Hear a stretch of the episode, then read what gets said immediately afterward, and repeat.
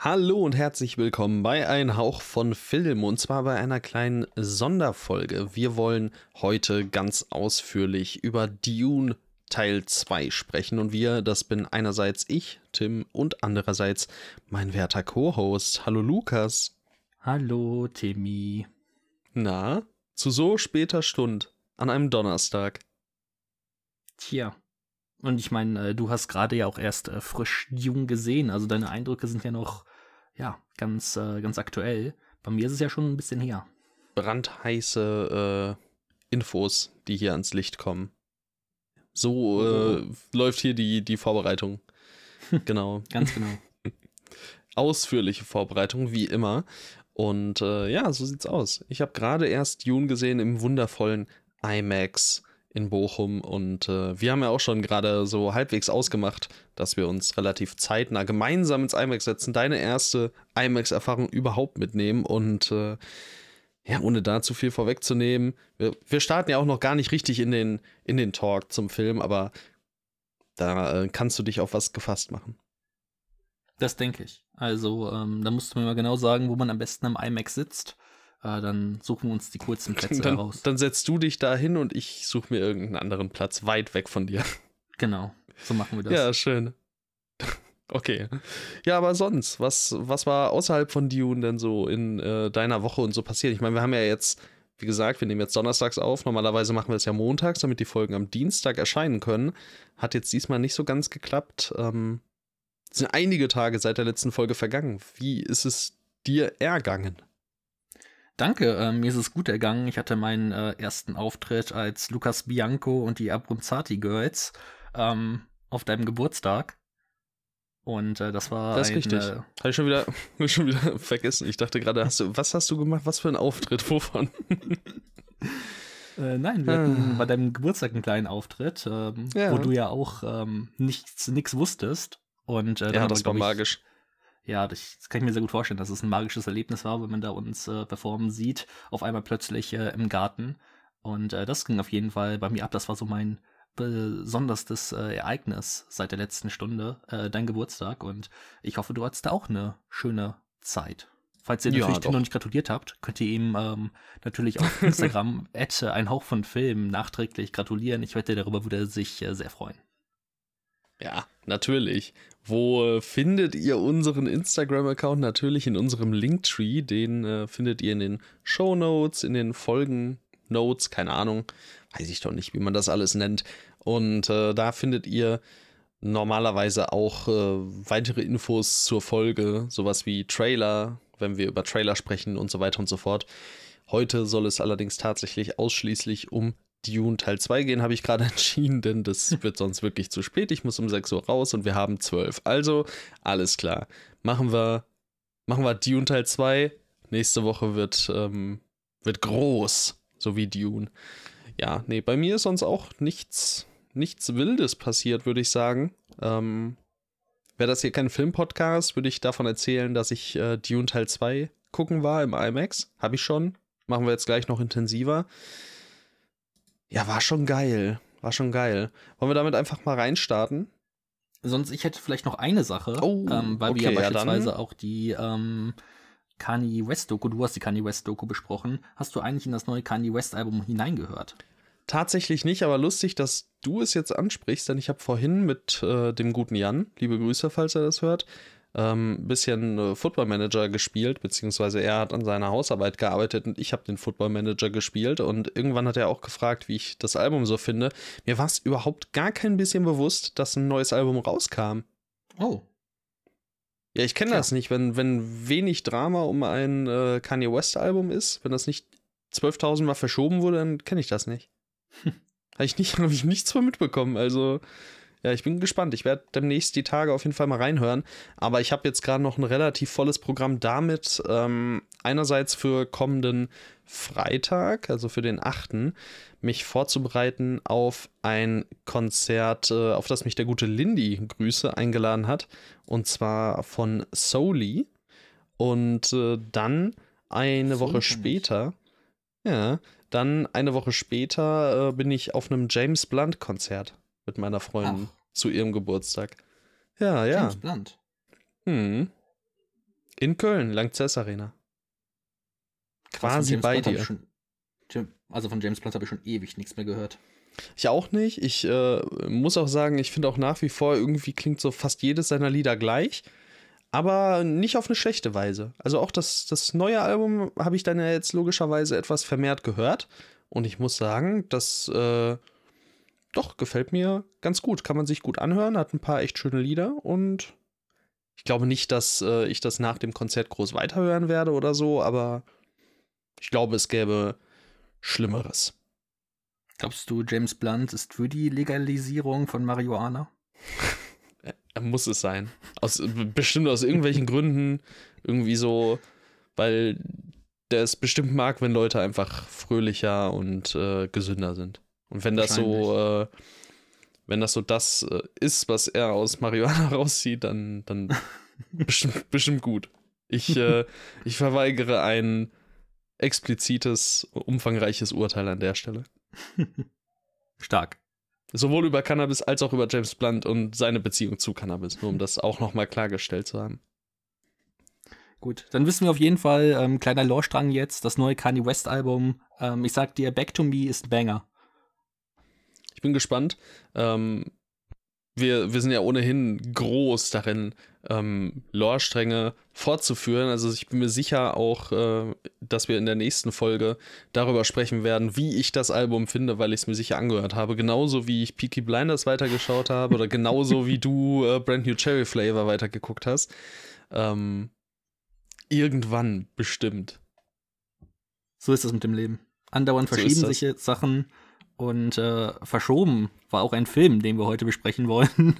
Boah, magisch. Magisch. Ja, ähm, Dune Teil 2. Ja. Kein Geheimnis, dass wir drüber reden.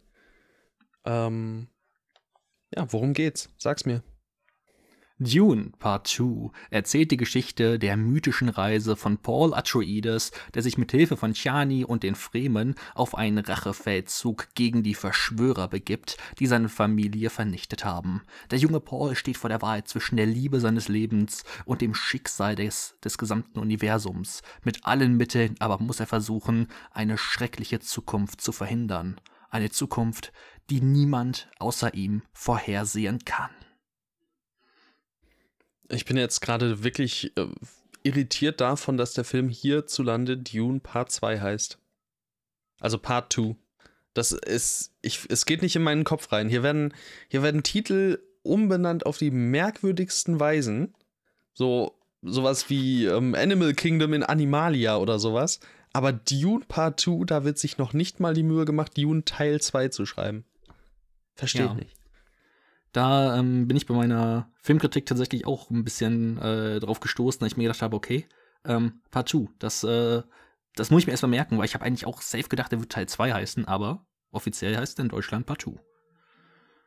Ja, und dann, wenn wir schon gerade bei, bei förmlichen Sachen sind, fand ich auch vor, ähm, also bevor der, der eigentliche Film losging, also ist ja schon Teil des Films, ist bestimmt irgendeine, also nicht nur bestimmt, sondern es ist sicherlich äh, eine Frage, ähm, der, der Perspektive und die es zu untersuchen gilt, ich weiß, es gibt Forschungsliteratur dazu, gehört sowas wie der Vorspann oder der Abspann zum Film.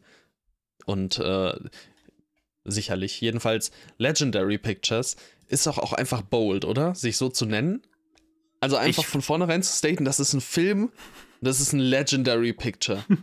Also das ist das. einfach, ich finde das auch, also ist naheliegend bei Tune Teil 2. Ich saß das und dachte so, ja Mann, das wird Legendary.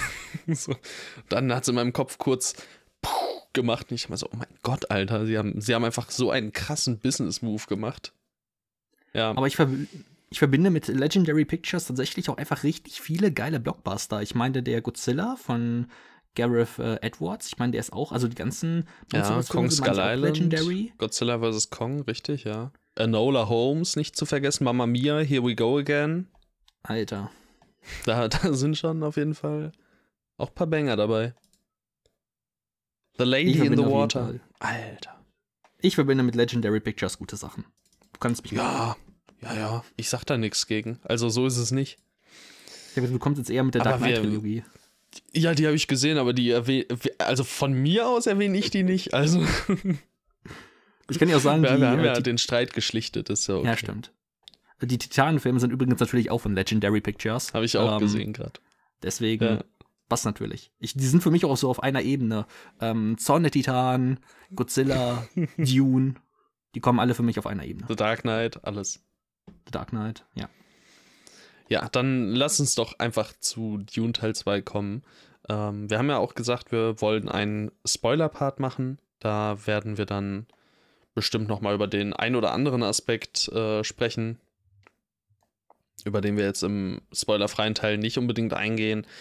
Aber sag mir doch erstmal, wie hat es dir gefallen? Ja, ich meine, ähm, Dune Part 2 hatte natürlich äh, eine immense Erwartungshaltung.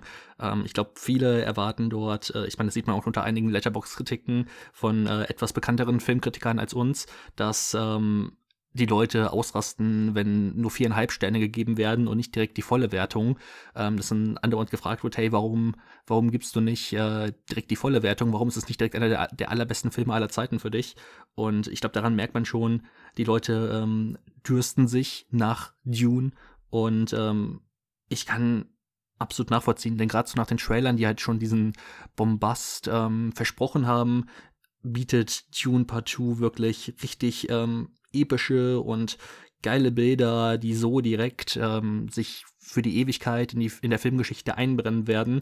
Gleichzeitig muss ich aber sagen, dass äh, je länger ich den Film verdaue, mir inhaltlich und auf Story-Ebene immer mehr ähm, Sachen einfallen, die ich dann doch schon eher nicht so elegant gelöst finde. Und deswegen bin ich tatsächlich auch also ich überlege immer noch damit, ob ich Dune 1 oder Dune 2 besser finde. Nach dem Kino war ich eigentlich ganz klar Dune 2, ähm, dass er der bessere Film ist. Aber ähm, ich sehe ihn auf jeden Fall am Samstag nochmal und ich bin gespannt, wie ich ihn beim zweiten Mal finden werde. Aber ähm, ich bin auf jeden Fall mit meiner Verarbeitung des Filmes noch, noch nicht ganz durch. Das wird noch, äh, glaube ich, ein paar Tage oder Wochen dauern. Es ist ein richtig geiles, episches Kinoerlebnis und wahrscheinlich auch das Kino-Event des Jahres aber ähm, es ist nicht dieses, dieses direkt, dieses makellose Epos, das vielleicht viele Leute ähm, erwarten, würde ich sagen. Oder was denkst du? Äh, ich glaube, das ist natürlich auch was, was mit der Zeit kommen muss, äh, was nicht von, von heute auf morgen in Stein gemeißelt ist. Ähm, und ja, ich konnte diesen Prozess, den du jetzt beschrieben hast, natürlich auch noch nicht durchmachen. Ich konnte jetzt noch nicht super lange alles Revue passieren lassen. Ähm, hab aber auch schon beim Schauen so ein bisschen darauf geachtet, was du auch im Vorhinein schon gesagt hast. Also es ja einfach manche Sachen ein wenig zu flott teilweise gingen, dass ähm, vielleicht hier und da nicht so ganz klar wird, warum ist das jetzt so schnell gelöst, zum Beispiel, was so ähm, zwischenmenschliche Konflikte angeht und sowas. Also da, ähm, da kann ich auf jeden Fall nachvollziehen, wo das herkommt. Und ich glaube, da, das, das liegt halt unter anderem auch daran, dass der Film einige Zeitsprünge vornimmt, ähm, die jetzt so nicht super deutlich zu erkennen sind. Also nicht, dass es jetzt hier irgendwie x Jahre nach vorne gehen würde, aber ich habe auch immer wieder das Gefühl gehabt, okay, hier ist jetzt einiges an Zeit vergangen. Das wird schon irgendwo nachvollziehbar sein, aber nicht unbedingt super deutlich und ich könnte mir vorstellen, dass ich da auch unter anderem dadurch, dass ich halt die Buchvorlage kenne, äh, in der Hinsicht einfach ein bisschen, ähm, ein bisschen eher wusste, wo befinde ich mich gerade und was ist so passiert und so. Weil, mhm. ähm, was du ja auch kritisiert hast, ist zum Beispiel, dass äh, die eine oder andere Person, die ein Problem mit Paul hat oder so, nicht so das, ähm, das ganze Vertrauen in ihn und seine Person setzt, äh, da relativ schnell dann doch abgeholt ist und einfach nicht so richtig ersichtlich wird, woher kommt das oder nicht so ganz ersichtlich wird, woher kommt dieser krasse Umschwung. Und ähm, ja, das, das kann ich schon auch nachvollziehen. Ich glaube nur, da habe ich ein bisschen länger auch während des Films schon drüber nachgedacht.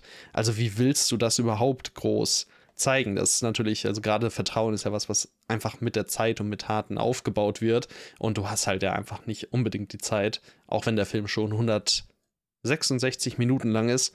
Ähm, ja, einfach, einfach so einen Vertrauensaufbau äh, über, über einen langen Zeitraum eben zu zeigen. Denn, und das ist ja jetzt auch schon deutlich geworden, obwohl der Film 166 Minuten lang ist. der, der peitscht einen schon ziemlich durch die Geschichte. Also du, es ist jetzt nicht so, dass man hier super viele Szenen hat, die ewig lange atmen. Auch nicht, dass da wirklich durchgehetzt wird oder so. Aber man ist auf jeden Fall die ganze Zeit auf Achse und ähm, bekommt die ganze Zeit was zu sehen, was zu staunen, was zu hören, zu fühlen äh, und, und so weiter und so fort. Und ähm, ja, was ich, denke ich, um vielleicht jetzt meinen Eindruck dann, meinen ersten Eindruck so ein bisschen abzuschließen, schon ähm, sagen würde, das wäre, und zwar ähm, wegen einer Sache, auf die ich gleich näher eingehe, äh, doch wohl schon, dass es zumindest, zumindest seit Herr der Ringe das, äh, das größte Science-Fiction- oder Fantasy-Epos ist, das veröffentlicht wurde. Das stimmt wahrscheinlich, ohne dass ich das wär, Was wäre die Konkurrenz? die Prequels, die Sequels? Nee. Naja, die Prequels ja auch noch nicht mal, ne? Ähm, die, die Prequels waren ja auch zwei von drei davor. Was kam denn noch an, an Epen? Ich meine, es wird bestimmt Leute geben, die sowas sagen wie ähm, Avengers Endgame oder ja, Avengers Infinity gut. War. Aber das ist halt, ähm, also es, es tut ist mir leid, das kann man anderes. Gar nicht miteinander vergleichen. Also die, allein schon die Scale ist äh, bei Dune, finde ich, viel, viel größer und auf allen Ebenen tiefgründiger. Ansonsten schwierig, ne? Ja, mir würde jetzt konkret eben auch nichts einfallen. Ähm, was mich eben schon dieses Statement auch äh, machen lässt, ist einerseits die Erkenntnis, die ich ähm, hatte, während ich Dune 1 nochmal geschaut habe im Vorhinein, nämlich zu Hause. Und wir haben schon, würde ich jetzt mal behaupten, zu Hause wirklich kein, kein schlechtes Setup. Ne? Also wir haben 65 Zoll OLED-Fernseher mit Ambilight, eine, eine ordentliche Soundanlage. Ähm, man kann hier schon, schon gut Fernsehen. Ne? 4K, alles drum und dran, auch 4K auf, auf 4K Blu-ray geguckt. Also richtiger 4K Blu-ray-Player ist ja auch nicht überall.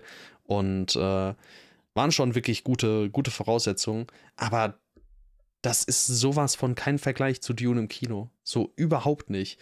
Ähm, und dann nochmal erst recht nicht zu Dune im IMAX, wo jetzt auf der Blu-ray zu, also auf der 4K Blu-ray, also ich gehe mal davon aus, dass es auf sämtlichen Speichermedien so sein wird, auch einfach das IMAX-Format nicht mit drauf ist, was mich hinsichtlich der Tatsache, dass Dune 2 ja vollständig im IMAX gedreht ist, auch so ein bisschen irritiert oder Angst haben lässt. Nicht, dass hinterher auf der Dune 2 Blu-ray auch nur das normale Kinoformat drauf ist. Das fände ich wirklich schade.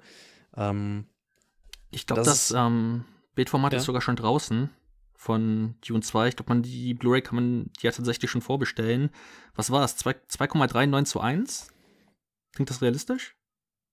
Das ist doch 1,99 zu 1, glaube ich. 2, was?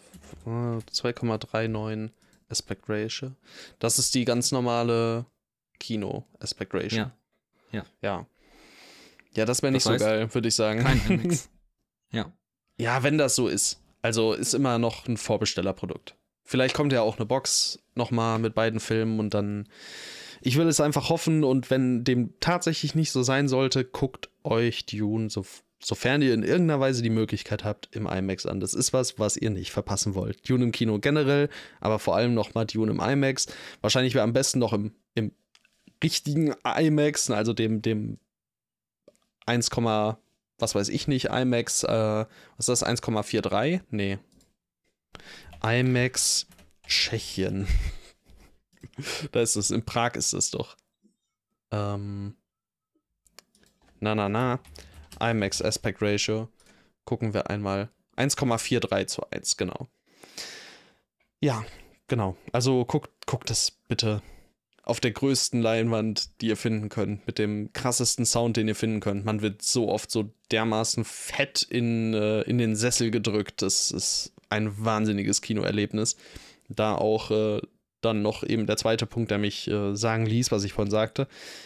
Das ist, das hatte ich zuletzt angesprochen bei Godzilla Minus One. Das ist wieder so ein Film, wo man einfach im Kino sitzt und nicht fassen kann, was man da sieht. Es ist so weit weg von allem, was man sonst zu Gesicht bekommt. So, so ein übermächtiges Epos, so bildgewaltig, so tongewaltig, alles zusammen. Und oh, das ist wirklich ist wirklich der Fall. Es ist wirklich ein Erlebnis, so, so blöd und phrasenhaft das klingt.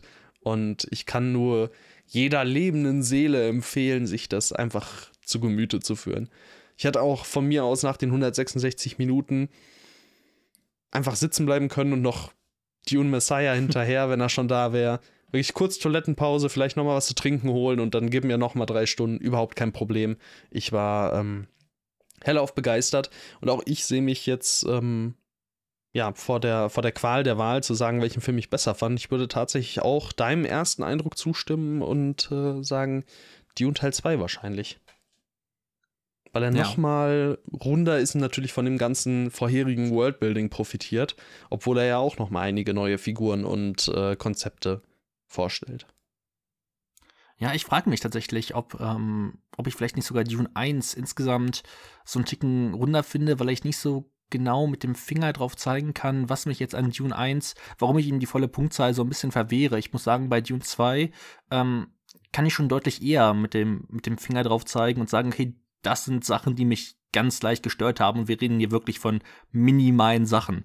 Also ähm, ich finde Dune 2 richtig, richtig geil, aber es gibt halt eben diese minimalen Sachen, die du auch schon, schon vorhin ähm, erwähnt hast, die mich da ähm, leicht stören. Und da finde ich halt eben auch nochmal spannend, äh, da werden wir bestimmt im Laufe des Gesprächs auch nochmal drauf eingehen. Du hast ja schon gesagt, du bist Buchleser und ich kenne mich im Buch nicht aus. Äh, vielleicht kannst du mir auch einfach sagen, ob manche Sachen im Buch sogar so gewollt sind. Ich finde zwar, da hatte ich eine Diskussion in einem YouTube-Kommentar, dass eine Verfilmung trotzdem für sich stehen muss. Also nur weil das Buch das macht, heißt das nicht, ja, dass, äh, dass, dass ein Film das auch einfach nehmen kann, weil es sind immer noch unterschiedliche Medien und vielleicht funktioniert es im Buch richtig gut und vielleicht ähm, funktioniert es im Film eben für mich. Ähm, und da sind wir immer noch bei einer subjektiven Meinung von mir, äh, funktioniert es für mich nicht ganz so stark.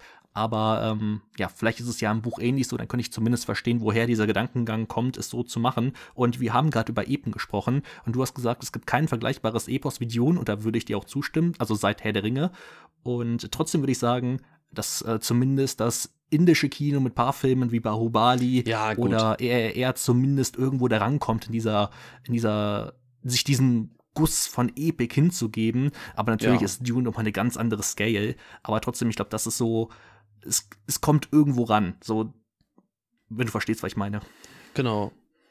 Äh, ja, dann frag mich doch mal, oder ist es spoilerbehaftet, ähm, was, was buchmäßig du mich jetzt eben fragen wolltest?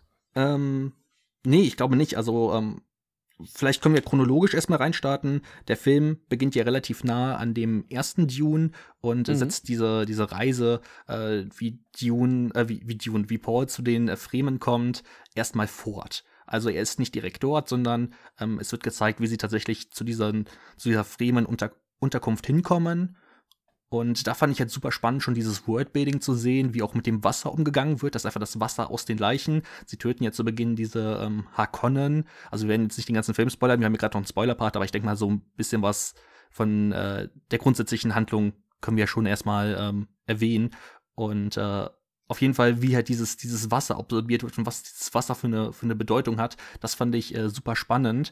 Und dann auch ähm, die Figur von Lady Jessica, welche ja im Film eine ähm, sehr krasse Wendung nimmt. Also ähm, sie, also sie, sie hat ja auch so einen sehr starken Umschwung in ihrer ganzen Figur. Mhm. Und da habe ich mich auch gefragt, okay, ich kann mir natürlich das, ähm, sie, sie trinkt etwas, sie trinkt diese, ich weiß gar nicht mehr, wie es genannt wird, das Wasser des Lebens ähm, oder Wasser so. Wasser des Lebens, glaube ich, ja. Ja. Ähm, und ich denke mir halt, dass dieses Wasser irgendwelche magischen Fähigkeiten haben muss und deswegen wird sie ja wahrscheinlich so, aber ähm, das ging mir auch irgendwie alles, alles zu schnell, ohne es dann irgendwie auch richtig so zu, so zu erklären, was dieses Wasser eigentlich genau ist. Vielleicht ist das ja auch ein Punkt, der in der Buchvorlage ähnlich ist, aber das war beispielsweise so ein Punkt, der mir zu schnell irgendwie abgehandelt wurde. Ja, also so ich, so ich fand das ähm, also erstmal mit Lady Jessica haben wir es ja mit einer Bene Gesserit zu tun und wir mhm. bekommen ja auch in Teil 1 schon mitgeteilt, dass die Bene Gesserit so ihre eigene ähm, ihre eigenen ihre eigenen Ziele verfolgen und äh, was ja auch, ich weiß, also wahrscheinlich ist es den meisten halbwegs klar, aber die Bene Gesserit haben ja auch eine extrem lenkende Funktion. Da wird er teilweise in Teil 2 eben auch vermehrt drauf eingegangen.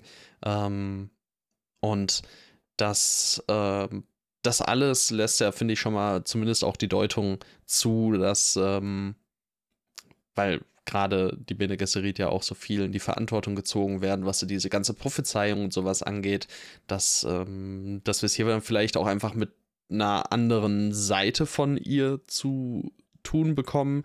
Ähm, ist jetzt super spoilerfrei darauf einzugehen, fände ich jetzt, glaube ich, ein bisschen schwierig. Aber ja, ich kann mir schon, gerade wenn man Teil 1 und 2 vielleicht so direkt nebeneinander stellt, vorstellen, dass das eben sehr irritierend ist. Wobei es auch, finde ich, eine, einfach eine, eine relativ nötige Entwicklung so ist. Ob sie tatsächlich im äh, Buch auch so krass war, wäre mir jetzt gar nicht unbedingt klar. Also allgemein, also ich habe das Buch vor vier Jahren gelesen oder so ne, und seitdem auch nicht nochmal oder mich nicht mehr super intensiv damit befasst, aber so rein aus der Erinnerung heraus ähm, hatte ich es auch nicht so extrem in, in meinem Kopf. Ich finde halt, ähm, sie fängt ja dann, also wie wir alle wissen, Lady Jessica ist schwanger, das wird ja schon in äh, Teil 1 gesagt, äh, dass äh, Paul eine Schwester bekommen wird. Und auf einmal fängt sie halt an, auch mit äh, diesem Kind zu sprechen. Und beispielsweise in der David Lynch-Verfilmung ist es ja so, dass dann ab der zweiten Hälfte des Filmes da so ein kleines Kind rumläuft ähm, und dort die ja, intelligentesten Sachen sagt. Und hier fand ich es halt äh, deutlich ähm, besser geregelt, weil man sich natürlich auch fragt, okay, ist, ist Lady Jessica vielleicht einfach ein Ticken verrückt geworden? Und also normalerweise kann sie ja das Kind nicht hören. Gut, sie ist eine Bene Gesserit, sie hat besondere Fähigkeiten, aber ja. ähm, dass sie das kann, das das weiß man nicht. Und ob das Kind so intelligent, intelligent ist, weiß man natürlich auch nicht, weil eigentlich ist es ein Baby, das im Bauch der Mutter ist. Ähm, aber so, ich, ich mochte, dass sie so als leicht, äh, dass man es so darstellen könnte, dass sie so leicht verrückt geworden ist. Das hat mich, ähm, mhm. gut, diese Anspielung hilft dir jetzt nicht sonderlich weiter, aber hat mich so ein bisschen an Cersei aus Game of Thrones erinnert in den letzten Staffeln, die halt auch, äh, wo du diesen aufkommenden Wahnsinn halt wirklich äh, toll merkst. Ja. Und das hat mir besonders gut hier gefallen, schauspielerisch, auch wenn mir diese Entwicklung ein zu schnell gegangen ist. Und was ich dann auch ziemlich spannend fand, war, wie, ähm, also Lady Jessica versucht ja Paul als den Lisan al-Gaib, diesen Messias zu inszenieren. Und auch dort ähm, versucht sie ja mit so leichten Intrigen die Fremen, die halt eben noch nicht davon überzeugt ist, sind, ähm, von dieser Prophezeiung, dass Paul der Lisan al-Gaib, also dieser Messias, dieser Prophet ist, der die ähm, Fremen befreien wird, ins Paradies führen wird, dass sie die ähm, praktisch ja auf ihre Seite ziehen will. Und das fand ich einen super spannenden Aspekt, der dann aber auch nie so wirklich ähm, richtig gezeigt wird, sondern es wird, es wird gezeigt, so in einer Szene, es wird so angedeutet, aber es wird nie so richtig gezeigt, wie sie das halt genau macht. Und das war auch so ein Moment, wie ich mir gedacht habe, wo ich mir gedacht habe, hm, ja. da hätte man von mir das auch gerne noch mal ein bisschen mehr Zeit investieren können, weil ich das einfach super spannend finde, was ähm, Lady Jessica, welche eine unfassbar mächtige Person ist, wie sie diese mhm. Fremen, ähm, die ja schon aber auch irgendwo in ihrem Weltbild irgendwo eingeengt sind, also die, die jetzt nicht so, die jetzt nicht einfach so direkt auf fremde Leute hören, ähm, die halt eben nicht von aus ihrer Kultur stammen, wie sie die, die halt ähm, auf, ihre, auf ihre Seite bringt. Das finde ich, hätte man aber, auch gerne noch zeigen können. Aber das ist ja auch so ein bisschen der Point der Bene Gesserit, ne? Dass sie lenken mhm. und dabei eben nicht so extrem konkret auffallen. Das ist mhm. halt, das ist halt deren Ding. So, die lenken mhm. im Grunde alles, die haben diese, diese Prophezeiung auch kreiert und damit natürlich das ganze Leben auf äh, Arrakis ähm, maßgeblich beeinflusst. Die ähm, sind zwar zum Beispiel auch dem, dem, ähm, dem, dem Herrscher des, des Universums, dem, wie heißt der denn hier, Imperator? Nee, keine Ahnung. Emperor oh, Shaddam. Imperator? Ja. ja. Du meinst Christopher Walken, oder? Ja, ja, genau. Ja, genau, das ist, ähm, glaube ich, der Imperator, ja.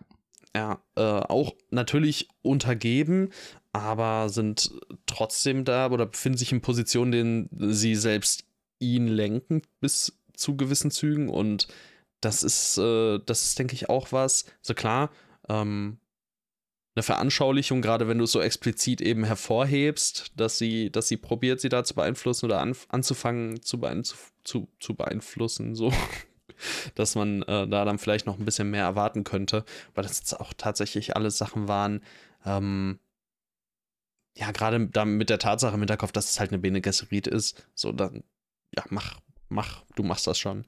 das war jetzt nichts, woran ich mich tatsächlich ähm, dann länger aufgehalten habe. Hm.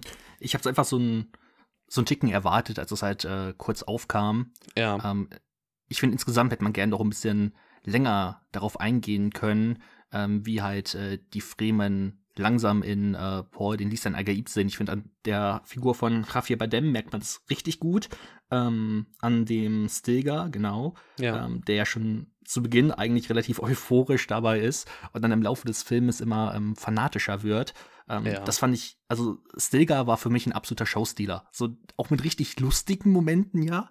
Ähm, es gab da wirklich einen Moment schon so relativ zu Beginn des Filmes, der wirklich ähm, übertrieben lustig war, als Paul Ja, sagt, dass er nicht der stark. Lisan Al-Gaib ist. Das war, also da Ja. haben alle gelacht, das war super stark. Ähm, ja, gleichzeitig wird aber halt dann an ihm irgendwie so, glaube ich, so deutlich, äh, wie halt auch die anderen Fremen ähm, ticken. Und er deswegen, ist so der ja, Stellvertreter. genau, mehr oder genau, weniger. Genau.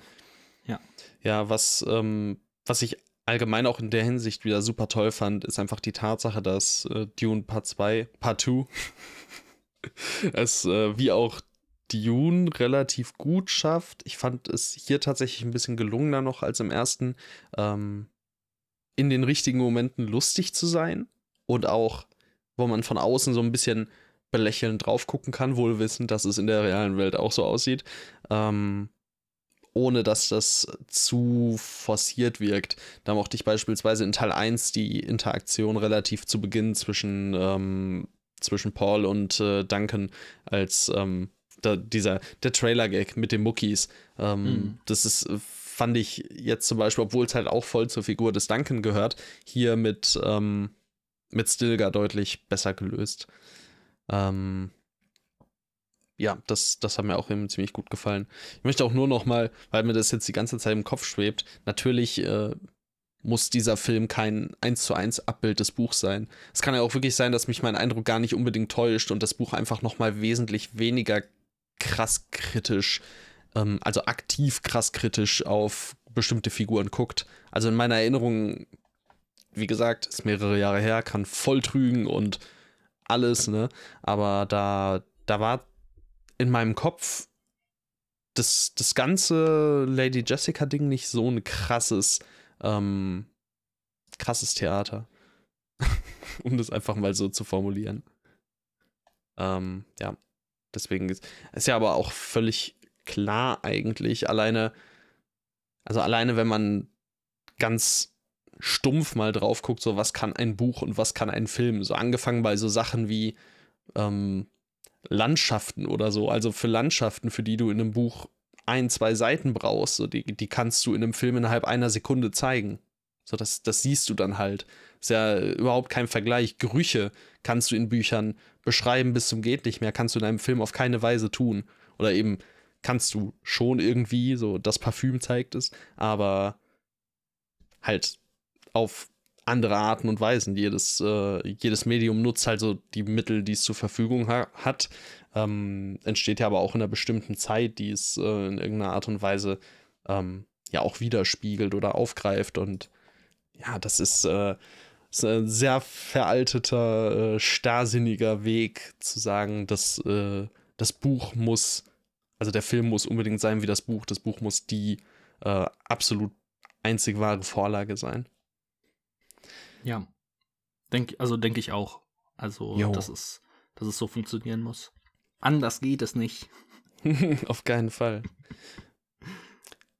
Ja, du hattest das Wasser ja auch erwähnt, da ähm, mochte ich allgemein das Worldbuilding auch wieder sehr und fand es auch wieder super, ähm, wie, wie gut einfach sämtliches Worldbuilding eingebunden wurde, ähm, wo einem vielleicht dann auch hinterher nochmal klar wird, warum sich jetzt für die oder die Weise entschieden wurde.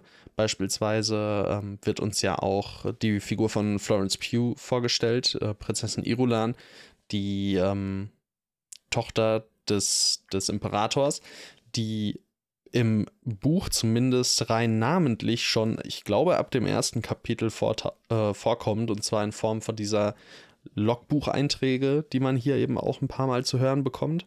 Und ähm, ja, ich glaube, da wird einem auch nochmal bewusst, was für eine schwierige Aufgabe eben der erste Teil von Dune hatte, damit irgendwie ja, natürlich einen sehr großen Überblick zu beschaffen, zu verschaffen darüber, was hier alles abgeht, ohne zu viel aufzumachen. Weil wenn du jetzt, glaube ich, auch noch den ganzen Kram mit eingebaut hättest, ohne eine Ahnung zu haben, weil so ist es tatsächlich eben auch im Buch, dass du sehr lange überhaupt gar keine Ahnung hast, wer das überhaupt ist tatsächlich.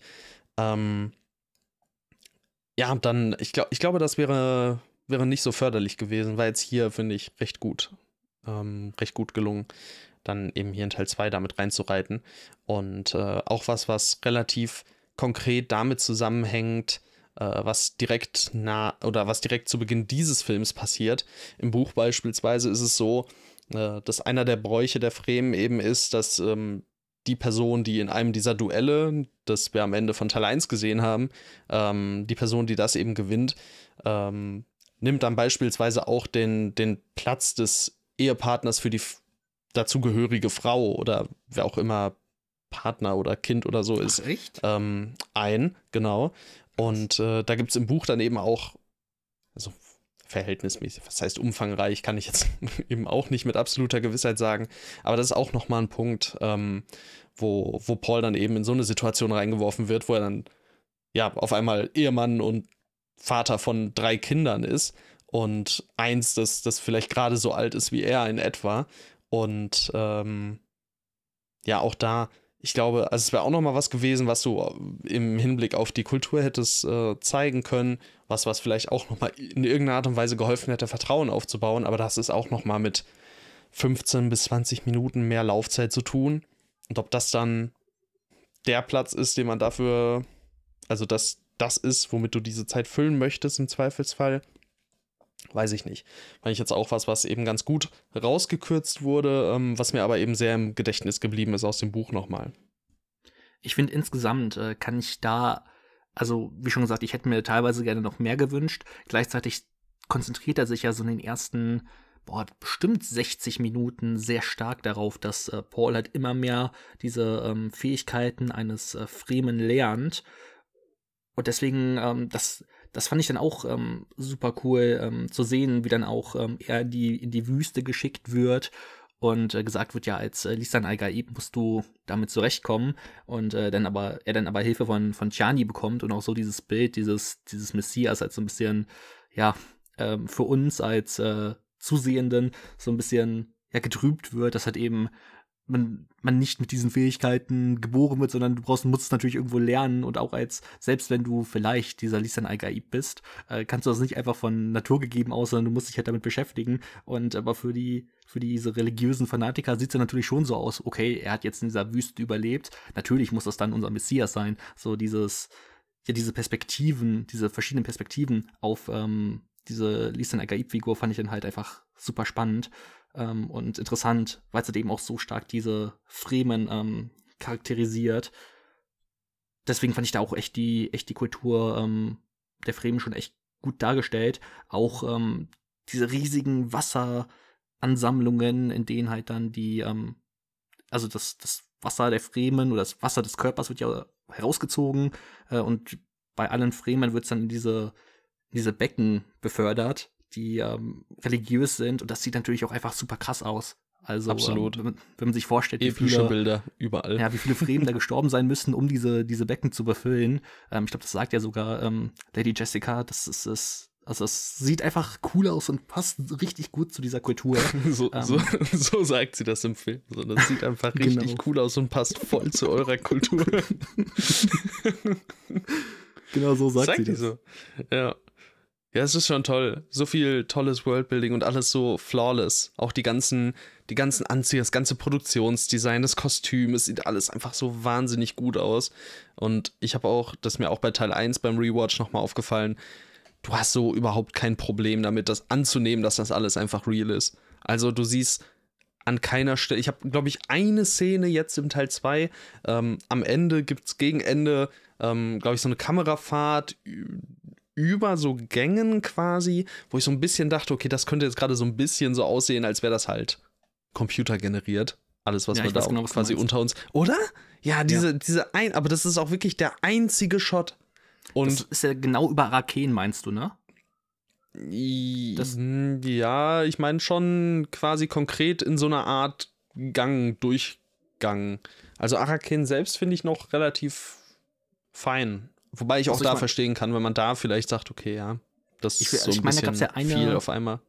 eine längere Ja. Kamerafahrt, wo so, wo so ein, wo so ein Flieger Auch halt begleitet wird ähm, über Araken. Und ich meine, danach gibt es einen Shot so von unten, ähm, wie dann die Bevölkerung von unten nach oben drauf guckt und oben ist dieser Ah Flieger. ja, doch. Ich glaube, das, das, das könnte das sein. Das von meine. unten sah fand ich richtig gut aus und halt eben das von oben, Ja. das war mir zu viel.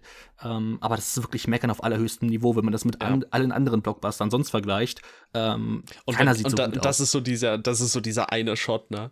Aus, Ja. aus beiden Filmen gefühlt zusammen. Es ist, es ist wirklich so phänomenal, alles, wie das und aussieht, das wie ist das wirklich klingt. Nitpicking. Also Boah, abs absolut. Das ist krassestes Nitpicking, das geht. ja, ja, ja. Toll. Ganz, ganz toll.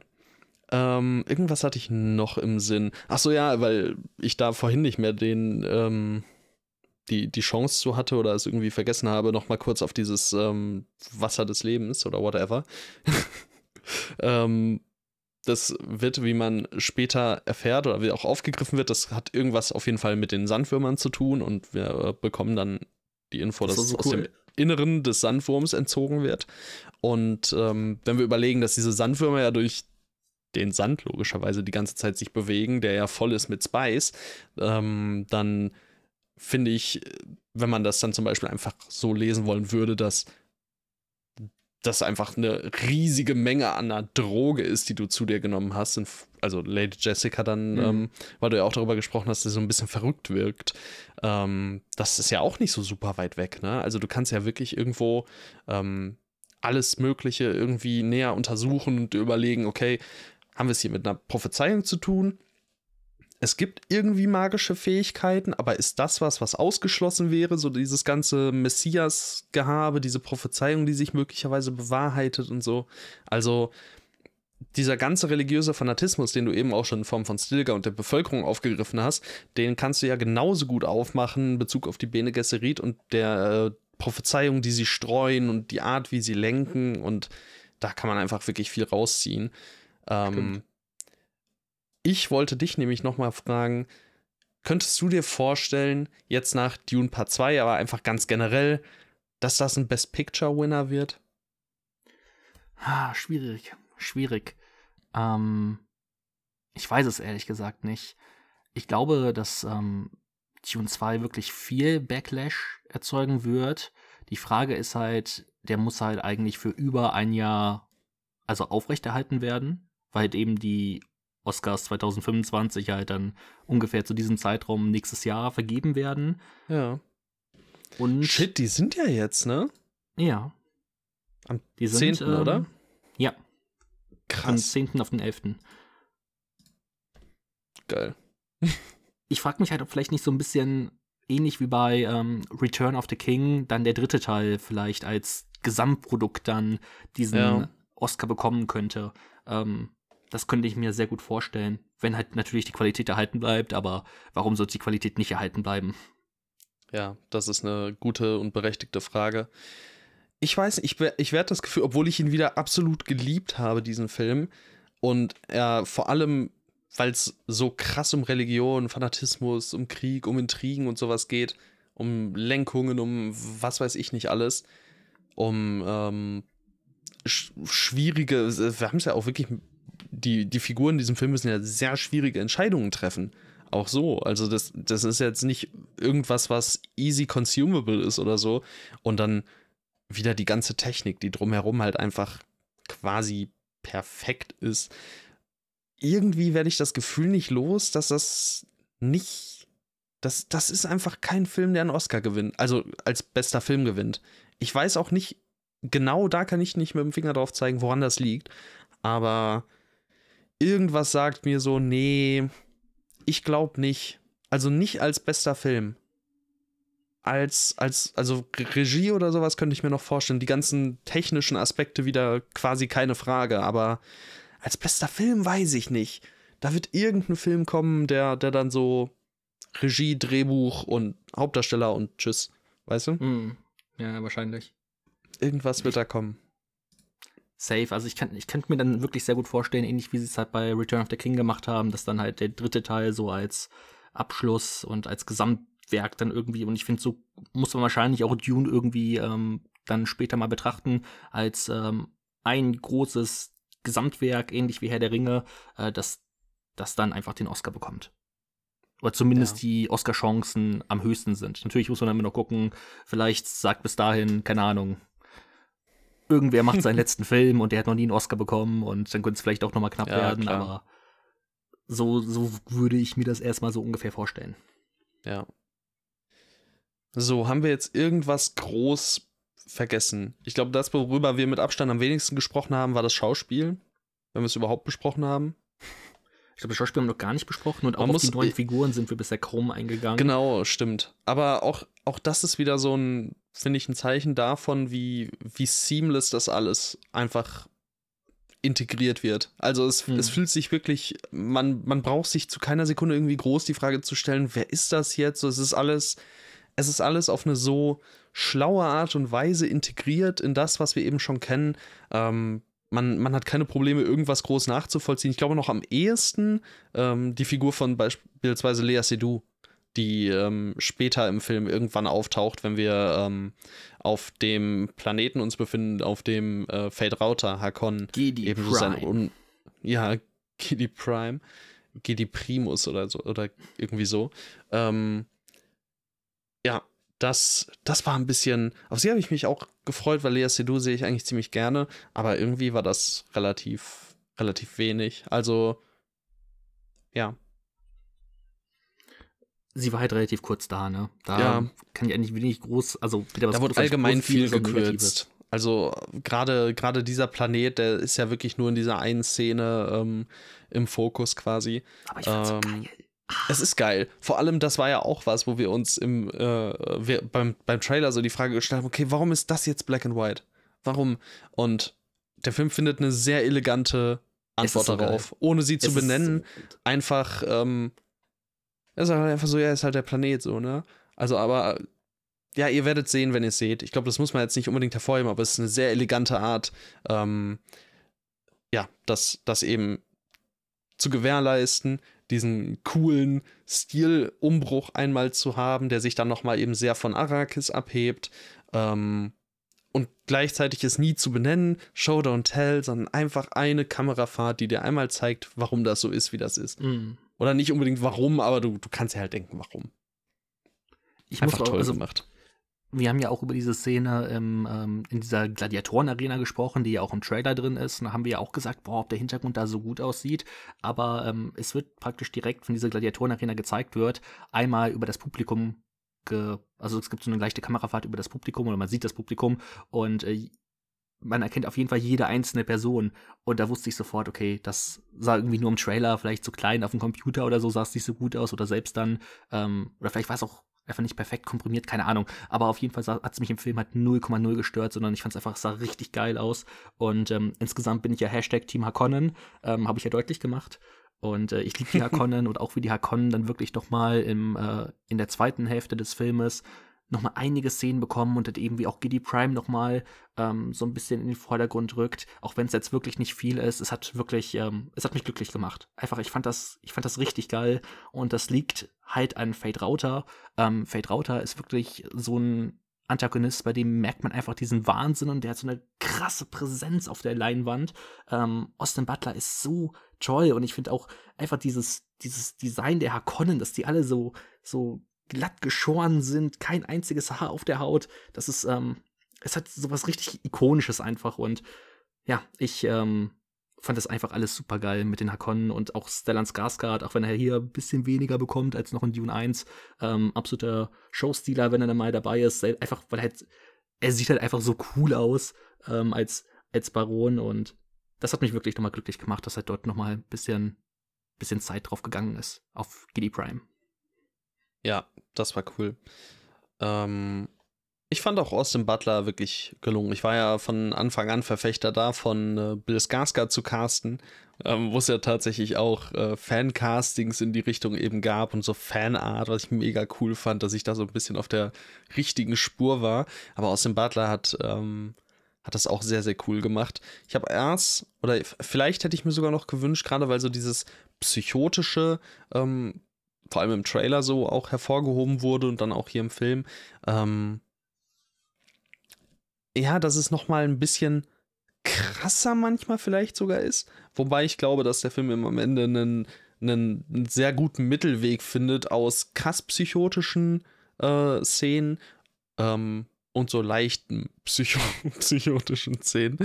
Ähm, und Austin Butler kann hier halt auch nochmal zeigen, dass er so eine richtig fiese, eklige Art auch drauf hat. Ne? Also der präsentiert sich ja aktuell wirklich auf, aus, aus vielen verschiedenen äh, oder in vielen verschi verschiedenen Facetten. Dabei habe ich ja zum Beispiel The Bike Riders auch noch nicht gesehen oder wir beide ja noch nicht von Jeff Nichols, ähm, wo wir den Trailer ja auch ziemlich gelungen fanden. Da können wir uns, glaube ich, wirklich auf was gemacht äh, gefasst machen. Hast du in Masters of the Air aus irgendwelchen Gründen reingeguckt? Wahrscheinlich nicht, oder? Nee. Nee, wen interessiert's? Jedenfalls, da spielt er auch mit. Ähm, oder hat, hat da auch eine Hauptrolle inne, wenn ich mich nicht irre. Ja. Ich habe eine auf Apple TV Plus, falls wen interessiert. Ja, bitte, frag mich. Alles. Mich lächelt, mich lächelt er die ganze Zeit an hier auf Letterbox, weil ich ihn hier im Cast sehe. Aber ich weiß, ich, ich habe ihn im Film nicht gesehen. Nee, Steven ich auch nicht. McKinley Henderson, Tufi nee. Harvard, dieser Android. Er war nicht im Film, oder? Nee, ich äh, wüsste es auch nicht. Ich denke, das wird ähm, einfach so ein, ja, was halt alles so vorher reingeworfen wurde. Jason Momoa okay. war doch, war Jason Momoa? Ah nee, Jason Momoa steht ja auch gar nicht habe auf den falschen Film geklickt, aber ähm, mir ist auch, äh, nee, alles gut. Ich habe hab nichts gesagt. Aber ja, das, das, das war auch jemand, der mich eben kurz angelächelt hat, wo ich mir auch so dachte, so, nee, ich glaube nicht. Also, ich meine nicht, dich gesehen zu haben. Tim Black Nelson, auch gar keine Ahnung. Weiß ich auch nicht. Ähm, ich überlege gerade, wer er vielleicht sein könnte, aber ich habe ihn nicht gesehen. Vielleicht einer der, der Boys, gegen den er kämpft, aber dafür ist er eigentlich zu groß und zu eigenartig aussehend. Muss man vielleicht nochmal im Rewatch drauf achten. Ähm, ich glaube, die einzige Figur, die wir jetzt noch nicht so richtig ähm, erwähnt haben, die neu ist, ist natürlich jetzt der Imperator, gespielt von Christopher Walken. Und ich liebe Christopher Walken. Ich finde das eine unfassbar geile Besetzung. Äh, Christopher Walken hat man in den letzten Jahren viel zu wenig im Kino gesehen oder insgesamt gesehen. Ähm, und dafür ist dieser Mann, er, er, sieht halt einfach schon cool aus. So könntest du mir sagen, ich soll aussehen wie Christopher Walken, ich würde sofort unterschreiben. Ähm, ich finde, Christopher Walken sieht einfach so todescool aus. Ähm, ja, der passt auch einfach perfekt in diese Art Rolle. Ja, ist einfach geil.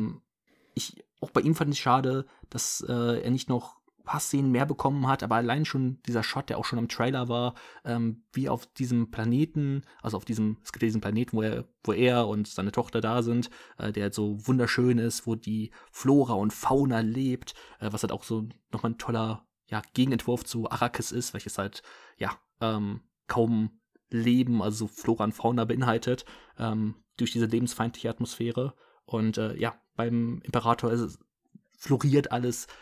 Das allein schon dieses Bild ist halt geil gewesen.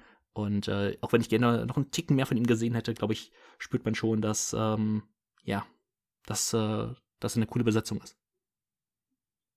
Ja, klar. Also, ich habe mich ja auch riesig gefreut, vor allem, weil er diese Rolle eben bekommen hat. Und äh, ja, einfach cool.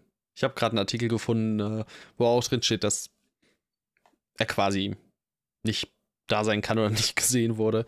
Und hm. äh, das, er, er sollte ja auch, oder also es wurde nicht deutlich vermittelt, aber die Person, die über die gerichtet wurde, weil Tim Blake Nelson und ähm, äh, äh, Lea Seydoux ja quasi gemeinsam gecastet oder bekannt gegeben wurden, ne, dass die beiden eben dieses Paar darstellten.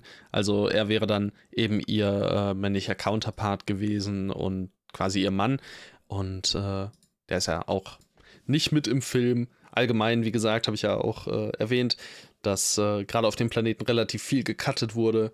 Ähm, auch kann ich auch nicht super viel benennen, aber ich weiß, dass es eine, also eine auf jeden Fall größere Rolle im Buch eingenommen hat ähm, als im Film. Aber ja, jedenfalls, er fehlt. Ähm, dementsprechend wird er wahrscheinlich dann Lea Sedus Mann gewesen sein.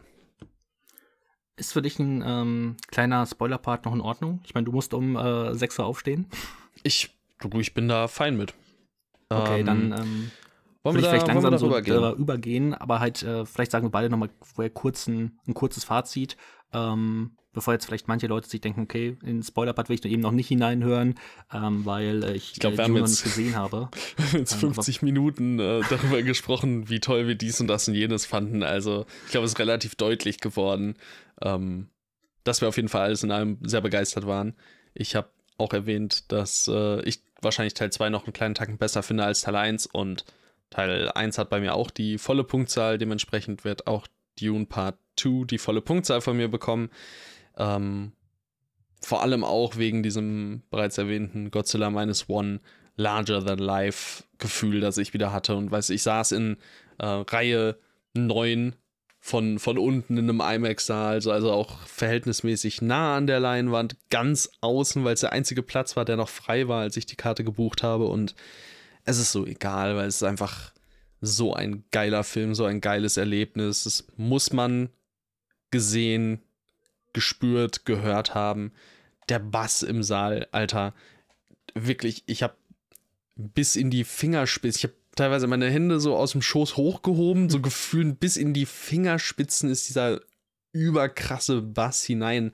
Ähm, ich war hellauf begeistert, hatte super viel Spaß und war wirklich bei so ein paar Szenen vom Gefühl her kurz davor zu heulen. Nicht, also einfach, weil das so geil war. Einfach so ein krasses Erlebnis, so eine, weiß nicht, ob Reizüberflutung das richtige Wort ist, aber einfach so, Alter, ist das fett einfach.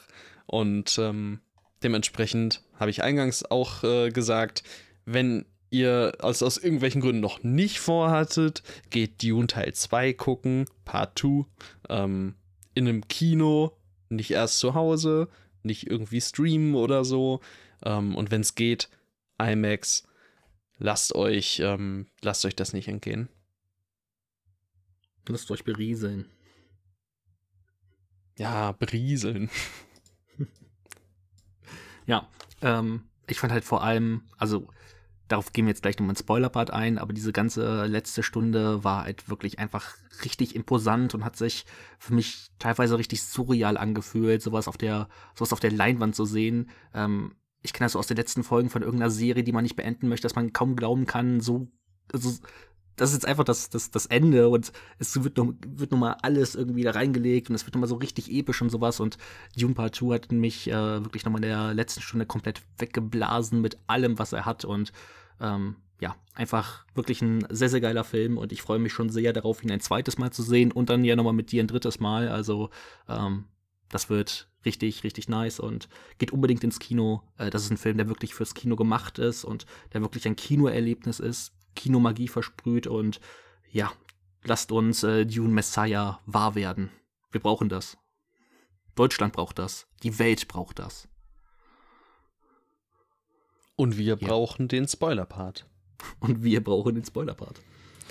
Ja, ich muss tatsächlich sagen, ich weiß gar nicht so unbedingt, ob ich so unbedingt einen Spoiler-Part gebraucht hätte, rein was den Gesprächsstoff angeht, weil es jetzt, ähm, das habe ich auch bei Teil 1, glaube ich, irgendwann schon mal erwähnt, die Hunde ist jetzt nicht so ähm, das Ding, wo es so darum geht, was passiert, sondern eher, wie es passiert. Und das zeigte sich ja unter anderem auch daran, ähm, dass ja auch das Buch so gar nicht diesen Anspruch wirklich hegt, ja beispielsweise den Verrat an, äh, an Leto Atreides ähm, ab dem dritten, vierten Kapitel oder so schon äh, benennt, auch mit der Person, die ihn verrät. Und das passiert halt erst irgendwie 250 Seiten später dann. Ähm, deswegen auch hier hatte ich das gar nicht so unbedingt. Eine Sache, die ich jetzt gerade noch nicht angesprochen hatte, aber weil wir jetzt gerade am Ende quasi waren, am Ende des Films auch, ich fand auch so angenehm, dass dieser Film nicht Herr der Ringe, Rückkehr des Königs esk 5, 6, 7 Szenen hat, die als Ende herhalten könnten. Mhm. Das äh, ist schon bei Teil 1 sehr cool gewesen, dass er eben relativ offen teilweise endet. Ähm, ich meine, hier ist es auch so, dass beispielsweise dann Gurney nochmal so seine Rache bekommt in einer einzelnen separaten Szene, da nochmal so ein bisschen ähm, Gerechtigkeit stattfindet, was vielleicht im Zweifel auch nicht unbedingt hätte sein müssen. Aber doch, das, doch, das musste. Das musste. Als ich Gurney gesehen habe, wusste ich sofort, also ich meine, es war klar, Ja, dass er zurückkehrt, wir haben ja auch schon darüber gesprochen, aber ich habe mir Genau. sofort gedacht, Alter, der muss seinen Endkampf mit Dave Batista bekommen. Und dann bekommt er ihn einfach und ich war so happy. Ich fand's so geil. er brauchte Ja. das. Und es ist- wird sich einfach mit sowas zurückgehalten. Ne? Also klar, ähm, wenn wir das vielleicht dazu zählen, dann haben wir das große Finale im Thronsaal mehr oder weniger und dann nochmal diese letzte Szene mit, äh, mit Chani, in der aber auch kein Wort gesprochen wird oder so, wo man dann ähm, sie eben noch aufbrechen sieht. Und ja, das, das fand ich einfach sehr entspannt, dass hier nicht x Szenen waren, wo man mit dem Finger drauf gezeigt und gesagt hat, so, und jetzt ist vorbei. Nee, doch nicht. Jetzt ist vorbei und so weiter. Also, das äh, gefiel mir dann auch sehr gut. Für mich war es tatsächlich ein Ticken zu abrupt, ähm, weil nach diesem Zweikampf zwischen Paul und äh, Fate Rauter, also dann hat der Film ja irgendwie nur noch drei, vier Minuten und dann ist er gefühlt vorbei. Und diesen Kampf zwischen Paul und Fate Rauter mochte ich richtig gerne, eben weil es nochmal so eine tolle Spiegelung ist zum Ende vom ersten Dune. Und das Ende vom ersten Dune wird ja so ein bisschen kritisiert, weil es so, ähm, weil es so klein ist und man hat diesen diesen epischen Verrat, äh, dass die ähm, Harkonnen halt eben die Atreides überfallen und alle abschlachten äh, und dann endet es in so einem kleinen Kampf zwischen Paul und Jarmis. Ähm, aber ich finde eben durch Dune Part 2 bekommt er jetzt nochmal eine viel, also auch nochmal eine Akzeptanz, den er, also die Akzeptanz hat er von mir so oder so schon. Ich fand schon das Ende vom ersten Teil immer geil, aber ich finde, jetzt ist es nochmal so ein schöner Zirkelschluss irgendwie ähm, für diese beiden Teile, auch wenn mir dann halt eben das Ende, Ende dann doch etwas sehr schnell kam. Also ich hätte mir schon gewünscht, dass, dass sich der Film zumindest, also es fühlt sich, finde ich, nicht an, als würde jetzt das Buch enden, sondern es wäre ein weiteres Kapitel geendet. Und es ist aber das erste Buch, das irgendwie abgeschlossen ist. Deswegen war mir das dann irgendwie doch zu, zu wenig ähm, und wieder zu sehr irgendwie Versprechen für, es kommt noch ein größerer und epischerer Teil. Ähm, trotzdem ist es natürlich auch wieder hier, beruhigt euch, ganz, ganz großes Nitpicking oder kleines Nitpicking, wie immer man es sagen Ja. möchte. Ja, also ich finde halt nach wie vor, es passt zu der relativ unaufgeregten Art des Films oder des Buchs oder des Stoffs generell, der mehr darauf bedacht ist, wirklich zu zeigen, ähm, wie passiert es, wie kommen wir von A nach B und äh, dann am Ende auch einfach so ein bisschen oder eigentlich generell die ganze Zeit so Vertrauen darin hat, ähm, dass wir schon, ja, damit anzufangen wissen. Und äh, von daher bin ich persönlich völlig fein damit. Äh, wie fandst du den finalen Kampf zwischen Paul und äh, Fate Rauter? Ja, auch da, weil du gerade schon ähm, ja einmal diesen, diesen Rundumschlag so quasi erwähnt hast, also einfach der Rückbezug auch auf den Anfang. Auch ganz auf den Anfang, ne? Dune, ähm, die, der erste Kampf zwischen, Ja, ähm, stimmt. zwischen Paul und Gurney Halleck beim Trainieren. Ähm, da haben wir ja genau diese Szene, die hier am Ende quasi stattfindet, dass äh, Paul Gurney erwischt und äh, dabei aber nicht darauf geachtet hat, dass er selber ähm, seine Deckung wahrt und quasi mit in den Tod gerissen wurde. Jetzt hier nicht ganz so extrem, weil Paul ja überlebt, aber auch er ist angeschlagen. Er bekommt quasi diesen letzten Stoß versetzt und äh, da war dann Fate Rauter eben nicht drauf vorbereitet, dass da noch mal was kommen könnte. Ähm, hat mir auch sehr gut gefallen. Allgemein mochte ich das Finale sehr, sehr gern. Ähm, und da kann man dann vielleicht auch noch mal darauf kommen, ähm, was so mit diesem Finale alles zusammenhing. Ja, auch, dass äh, da die, diese Heirat, die er eingibt mit Prinzessin Irulan, der Figur von Florence Pugh, die ja auch relativ, also sie bekommt ihre Szenen, aber man bekommt jetzt auch nicht super viel von ihr oder ihrem Charakter mit. Ähm, da gefiel mir dann eben auch, dass es anders als zum Beispiel auch in der Lynch-Verfilmung oder im Buch nicht so eben dieses Kind gab, das die ganze Zeit die schlauen Sachen so von sich gegeben hat und da auch noch angefangen hat mitzulenken, sondern dass das eben ein bisschen runtergeschraubt wurde, dass man äh, sie dann eben in einer erwachsenen Version, dann ja ver verkörpert von Anya Taylor-Joy, ähm, in dieser einen Vision zu sehen bekommt und das war's. Und das ist doch sehr angenehm. War ein Was, sehr eleganter ähm, Weg mal wieder. Ja. Was für mich absoluter Goat-Shit war, war ähm, die Babysandwürmer. Das war einfach nur, also da war ich einfach glücklich. So, das war, das war ein Moment, ich, ich wusste nicht, dass ich das gebraucht habe, aber ich habe es gebraucht. das hat auf jeden Fall meinen Tag verbessert. Ich fand das so stark. So, ich hätte niemals damit gerechnet, Babysandwürmer zu sehen. Und ich sehe diese Grube und ich denke mir jetzt, Alter, bekomme ich Babysandwürmer. Und dann kommt da einfach dieser Babysandwurm und ich denke mir so, was? Es war und so wird einfach gut. getötet. Ja, gut, ne? Aber trotzdem, ich fand das, fand das so stark. Man ähm, muss einen Kompromiss eingehen, ja. Ja, man, es ist immer noch Dune. Es ist immer noch Dune. Ähm, und ich meine, wir sind bisher so ein bisschen um sie herum geslidet, ohne nochmal groß auf sie einzugehen. Aber vielleicht noch mal ein paar Worte zu Chani ähm, und zu Zendaya. Ich finde äh, sie auch super stark in diesem Film, ähm, eben weil sie halt diese vernünftige Seite ähm, verkörpert. So Stilgar ist so gefühlt diese eine Seite, diese religiöse, fanatische Seite und äh, Chani ähm, ist halt so das genaue Gegenteil dazu. Ähm, auch wirklich ganz groß, vor allem auch dieses, dieser letzte Gesichtsausdruck oder dieser Gesichtsausdruck, wenn sie merkt, okay, Paul verlässt mich und sagt mir noch, äh, dass, dass ich die Liebe seines Lebens bleibe, mit so einem, und dann, also vollkommen verständlich, dass sie dann komplett diesen Bitchy-Blick ähm, aufzieht. Ähm, einfach richtig toll, auch halt ohne, ohne Worte viel ausgesagt. Ähm, ja, ich finde, sie, sie mussten mir einfach nochmal erwähnen, weil sie halt einfach so eine wichtige Figur ist und auch wirklich richtig, richtig gute Momente hatte. Und ihr wird ihr dann sogar das letzte Bild des Filmes gegeben, ja. äh, wo ich mich auch gefragt habe, okay, was, also ich habe mich während des Filmes dann gefragt, oder während des Endes, okay, was wird dieses letzte Bild sein? Und äh, dann ist es einfach Shani. Und ich habe damit im Vorhinein wirklich echt nicht gerechnet, also innerhalb dieser letzten paar Minuten. Und ich fand es aber eine sehr, sehr coole Art und Weise, ähm, diesen Film dann zu, zu beenden, ähm, weil dann auch nochmal es so ein Zirkelschluss ist zu ähm, diesem religiösen Fanatismus, der halt im Film sehr lange aufgebaut wird und ja, ähm, dass, dass Chani halt eben genau, also es einfach nicht akzeptiert. Und äh, das fand ich, fand ich einfach gut, so als letztes, als letztes Bild und so als Versprechen, so was könnte dann in Dune 3 noch passieren. Äh, ich muss sagen, ich habe jetzt äh, mal so leicht ähm, eingelesen, was in Dune 2, also im zweiten Buch von Dune, was dann Dune Messiah wäre als Film, also der dritte Film, das Ende der Trilogie. Ähm, was da so die Grund oder was dort halt so ungefähr in der Handlung so passiert, äh, fand ich auf jeden Fall auch spannend, wie darauf dann eingegangen wird, vor allem mit einem, mit einem Zeitsprung. Aber ja, ich glaube, darauf sollten wir jetzt nicht allzu lang eingehen. Oder gar nicht. Nee, eingehen. und da bin ich auch, also außer der Tatsache, dass es ein nicht unwesentlicher Zeitsprung ist, bin ich da auch gar nicht so so drin, außer dass es da auch ziemlich viele coole ähm, kleine Neuerungen gab, weil wie gesagt, oder ich weiß nicht, ob ich es im Podcast jemals erwähnt habe, aber ich habe das Buch äh, angefangen, aber nicht beendet. Vielleicht hole ich das dann jetzt mal nach oder lese vielleicht auch noch mal Dune irgendwann. Ja, sollte ja Zeit haben. Also Villeneuve möchte ja mindestens einen Film vor Messiah machen, sich generell Zeit lassen, hat er gesagt. Gute Entscheidung, ähm, mach ruhig. Und das zweite Buch ist auch nicht sonderlich lang. Also es hat, glaube ich, keine 300 Seiten. Ähm, ja, soll machbar sein. Jedenfalls äh, wurde da auch auf den ersten Seiten bereits eingeführt, dass es ähm, Klone gibt und das ist schon auch ziemlich cool.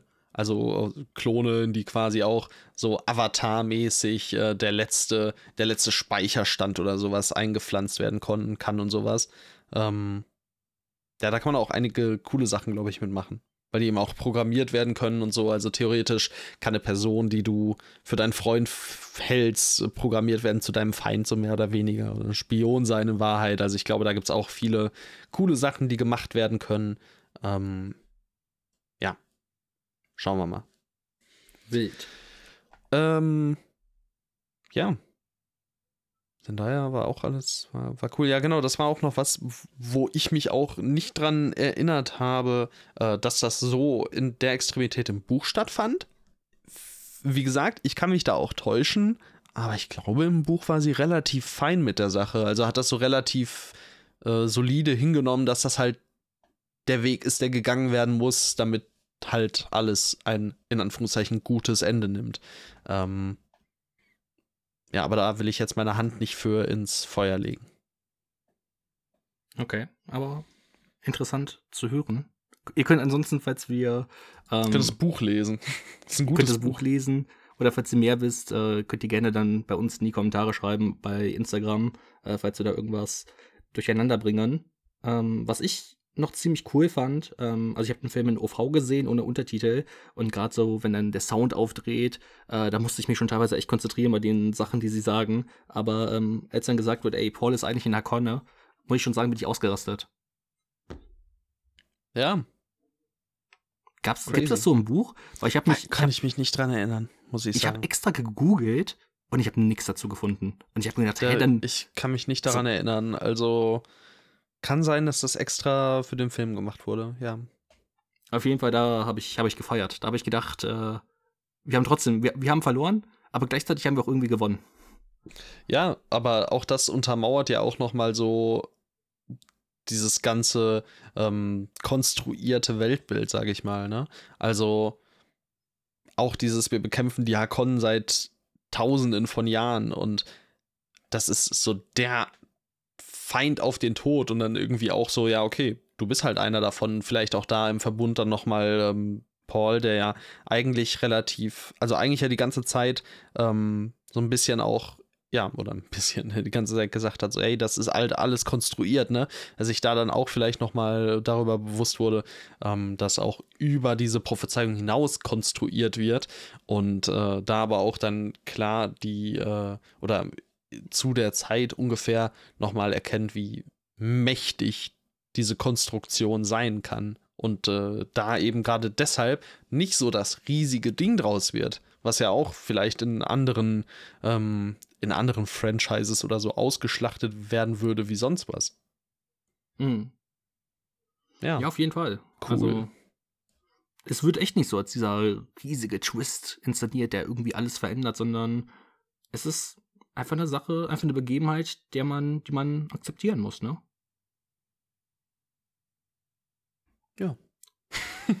so ist das. Muss man akzeptieren. Kommt klar. Ansonsten, also ich finde, wir haben, wir haben Dune eigentlich jetzt schon echt gut irgendwie so Ja. behandelt. Also wie gesagt, ich finde gar nicht unbedingt, dass es ein Film ist, über den man ausgiebig in einem Spoiler, also ich meine, wir machen es jetzt seit einer Viertelstunde, aber trotzdem, ähm, ich, ich glaube, den kann man halt auch gut so umsprechen und so und es ist, mein klar, man kann auf jedes kleine Detail oder so noch eingehen oder noch mal irgendwie Szenen benennen oder sonst irgendwas, aber ich glaube, das muss, muss gar nicht. Also ich glaube, man wird dem Film also man kann dem Film und seiner Epicness ohnehin nicht ähm, in so einer normalen Besprechung oder so gerecht werden oder man sollte auch gar nicht unbedingt probieren, ihm in irgendeiner Weise gerecht zu werden, sondern einfach wirklich darauf verweisen, so guck, mach das. So, wir können Die drei, ähm, beschreiben, wie toll alles ist, aber da jetzt wirklich Szene für Szene nochmal komplett durchzugehen, warum die und die Szene so toll ist, ähm, über das, was wir bereits gemacht haben, hinaus, ich glaube, das muss nicht. nur die drei Sandwürmer haben mich noch richtig weggeballert. Ja, das, das war, war schön. Allgemein war, war die da ja Sandwürmer wieder, drei. Sandwürmer ohnehin super geil. Ist mir auch äh, im Film habe ich mir auch gedacht, so wir machen einfach weiter mit der mit der filmischen Welt der Tiere. Jetzt, jetzt kommen die Sandwürmer dazu, die ähm, die die Sandmäuse, alles. Wird sogar nicht irgendwo, ne, es wird, es wird hier sogar eine Spinne erwähnt, so eine, so eine Sandspinne, ähm, vor der sich Stimmt, ja. Paul irgendwie, ähm, ja, äh, vor der er Acht geben muss. Tausendfüßler. Ja, aber ich habe mir gedacht, Alter, wenn sie die Spinne zeigen, ist es jetzt schon der beste Film aller Zeiten. Aber sie haben es nicht gemacht, deswegen ist es nicht der Kommt beste noch, Film aller vielleicht. Zeiten. Weißt du nicht. Aber äh, sie haben mich zu sehr angeteasert. Sie hätten es machen sollen. Boah. Ich hätte sie so gern Ja, es gesehen. klingt stark nach einem Lukas-Problem. das glaube ich nicht. Ich glaube, viele Leute haben das Problem. Mhm. Alle, alle haben sie das. Ja, alle Leute denken sich, wo war eigentlich diese Sandspinne? Ja. Tja, das war's, ne? Das war Dune. Das war Dune Das war 2. Dune 2. Ähm, haben schon lange drüber gesprochen. Äh, ist aber auch einfach ein toller Film, der sich diesen, ähm, ja, diesen Spot verdient hat. Ähm, das Schicksal wollte es so, dass wir so ausgiebig in einer Sonderfolge über Dune Part 2 sprechen. Und ähm, ja, ihr könnt uns natürlich auf Insta oder sonst wo eure Meinung mitteilen, äh, vielleicht in irgendeiner Weise mit uns Kontakt treten und uns wissen lassen, was ihr vom Film haltet. Ähm, Feedback und der, äh, derartiges kann natürlich auch immer gerne geteilt werden. Apropos teilen, teilt gerne diese Folge, diesen Podcast, bewertet ihn, macht eine Insta-Story oder so. Wir freuen uns da immer riesig drüber, wenn wir irgendwie ähm, Feedback bekommen oder sehen, dass, äh, dass Leute das hören und teilen, gut finden und so. Und ja, könnt uns einen großen Gefallen mittun. Ähm, und ansonsten, ja, würde ich einfach darauf verweisen, dass ihr am Dienstag wieder einschalten könnt und solltet, wenn wir über ganz viele Neustarts sprechen und ähm, über News und was nicht sonst noch alles. Dann war es das von mir. Dune 2 ist jetzt vorbei. Ich habe nur noch was von dir kommen. So. Sorry. Ich dachte, ich dachte, du hast noch irgendwas zu sagen, aber da habe ich dich wohl Nee. überschätzt. Ja, ich, Ähm, ich habe gedacht, du wolltest nur irgendwie Tschüss sagen oder so und deswegen habe ich gedacht, okay, bin ich jetzt, bin ich jetzt einfach leise. Mache ich das Okay. jetzt. Okay. Tschüss. Bye.